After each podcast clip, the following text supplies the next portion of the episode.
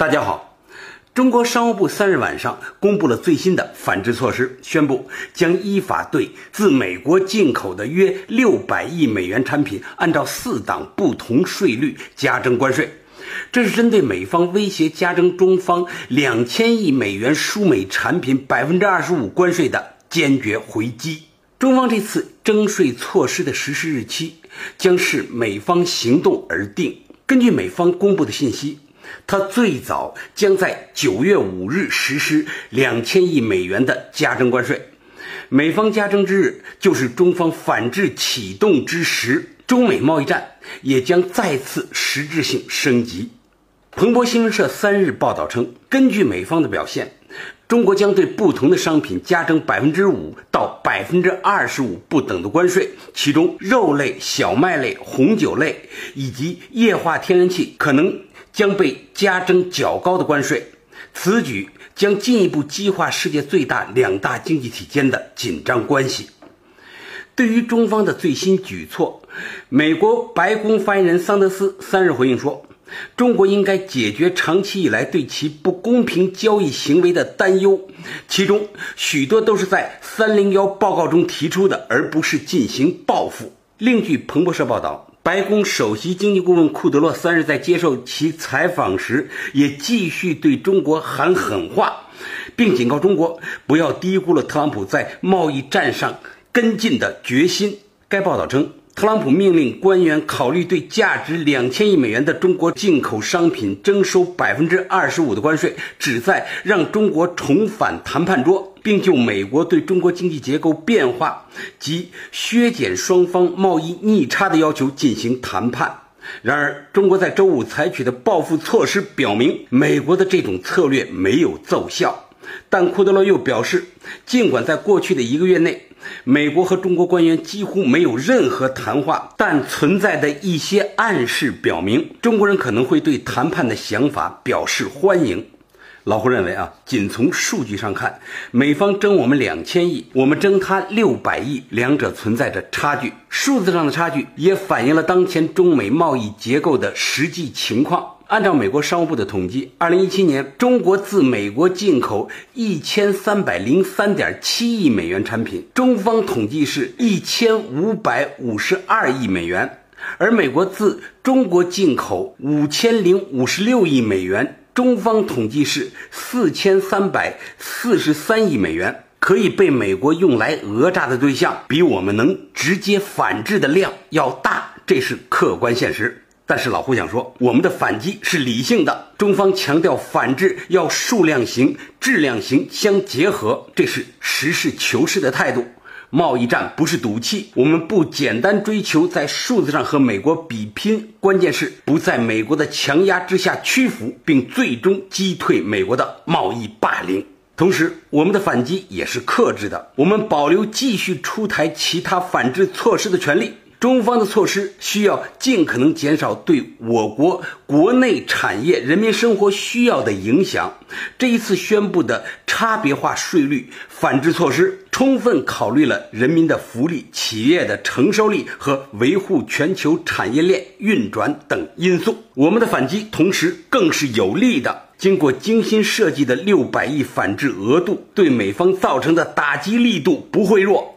只要美国不停火，中国就不得不做出反击。前一阶段的贸易战，中美双方都有一些企业和个人利益受到不同程度的损伤，美国一定已感受到中国反制的火力。在中国宣布对六百亿美元美国商品征税前几个小时，中国外交部长王毅与美国国务卿蓬佩奥在新加坡举行会谈。香港《信报》报道说，两人三日下午见面握手后，随即举行闭门会议。这是自美国政府上月初宣布向中国加征关税以来，两国政府的最高层会晤。据路透社报道，双方会谈后表示，愿意在平等和相互尊重的前提之下，通过谈判来解决彼此关心的问题。美方认同这一方向，不希望目前这种摩擦的状况继续下去。中国三日的反制措施加剧了外界对蓬佩奥东南亚行程的悲观预测。此前，他被媒体形容为孤独的推销员。同一天，美国国务卿蓬佩奥带着美国印太战略的投资计划，开启了他为期五天的东盟三国之行，首站是新加坡。他将在这里参加东盟地区论坛外长会。此前，他刚刚结束对马来西亚的访问，以后他还要访问印度尼西亚。为了推销印太战略，蓬佩奥本周早些时候宣布过一份1.13亿美元科技、能源和基础设施投资倡议。但《海峡时报》三日的评论说，东南亚各国关注的是中美贸易战对他们造成的负面影响，而不是他们能从这1.13亿美元的投资计划中受益多少。新加坡最大的银行，它叫星展银行，它估计。全面的贸易战可能会使新加坡明年的增长率缩水一半。马来西亚二零一九年的增长率可能会从估计的百分之五降至百分之三点七。新加坡外交部长维文周四在东盟外长会议开幕式上说：“我们都已经真切感受到了贸易战所带来的暴风雨。”马来西亚南洋商报二日评论说：“贸易大战来势汹汹，东南亚忧池鱼之殃。”在东南亚主要经济体中，不少人越来越清晰地预感到，面对美国咄咄逼人的单边主义贸易政策，东南亚不仅不可能旁观，而且很可能成为美国发动贸易战的牺牲品。东南亚数十年来在全球经济一体化中精心打造的产业链地位可能受到严重冲击。很多分析还提到，美国面临的信任危机。路透社称，他们联系到的东南亚地区官员中，很少有人就所谓印太战略置评。东盟国家保持谨慎的一个理由是，特朗普赢得2016年大选，承诺采取美国优先政策后，前总统奥巴马的重返亚太战略便退居次要位置。特朗普上台后的最初举措之一就是退出 TPP，而 TPP 成员国中有四个是东南亚国家。瑞士财经报三日评论说，美国第一的政策削弱了美国在东亚和东南亚的存在，这可能会产生微妙的安全和地缘政治后果，尤其是贸易战的后果，使得美国在东南亚经济影响力下降，进而也削弱其政治影响力。老胡认为，蓬佩奥的目的显然啊是要争取东南亚国家对印太战略的支持，但他面对的。是这一地区各国的一脸狐疑和谨慎而礼貌的附和。相信他本人通过此行会更加清楚，华盛顿将空洞的印太战略在东南亚兜售是多么困难。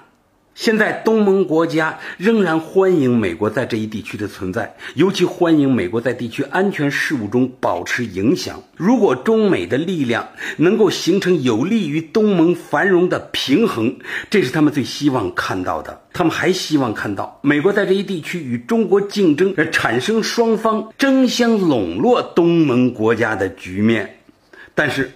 东盟等来的是。特朗普政府放弃已经达成的 TPP，还有白宫发动的全面贸易战，东盟国家纷纷担心自己受中美贸易战的池鱼之殃，更担心自己会被特朗普扫射的子弹击中。东盟的噩梦，尤其是美国逼东盟国家选边站，一旦出现那种情况，东盟目前的地缘政治优势会瞬间变成劣势，甚至可能引火烧身。因为这意味着，不仅今天已有的好处可能丢失，甚至还将面临那些中小国家难以承受的战略不确定性。东盟国家现在无法搞清楚美国印太战略葫芦里究竟卖的什么药。美国迄今只宣布投资1.13亿美元，适用范围呢却还包括印度。但这些钱似乎只够在孟买市中心修一座立交桥，或是改造那座城市的厕所啊！华盛顿明摆着在耍战略滑头，他没有推动印太地区经济繁荣的诚意，他要的肯定是别的东西。老胡认为，印太战略作为一个概念，产生了一些舆论和心理效果，但他能得的分儿也就那么多。如果美国还想加分，那么这个战略将是消耗美国资源的无底洞，而且很难产生与其投入成比例的实际收益。最后啊，老胡想说，印太战略啊，应该当做最佳地缘政治术语被供起来。如果要把它当对抗中国的严肃战略在东盟推动，美国最终将发现他修错了庙，拜错了神。辽阔东南亚地区的国家和人民啊，会用他们的智慧送给美国各种各样的软钉子。感谢收听今天的胡言不乱语，咱们下期见。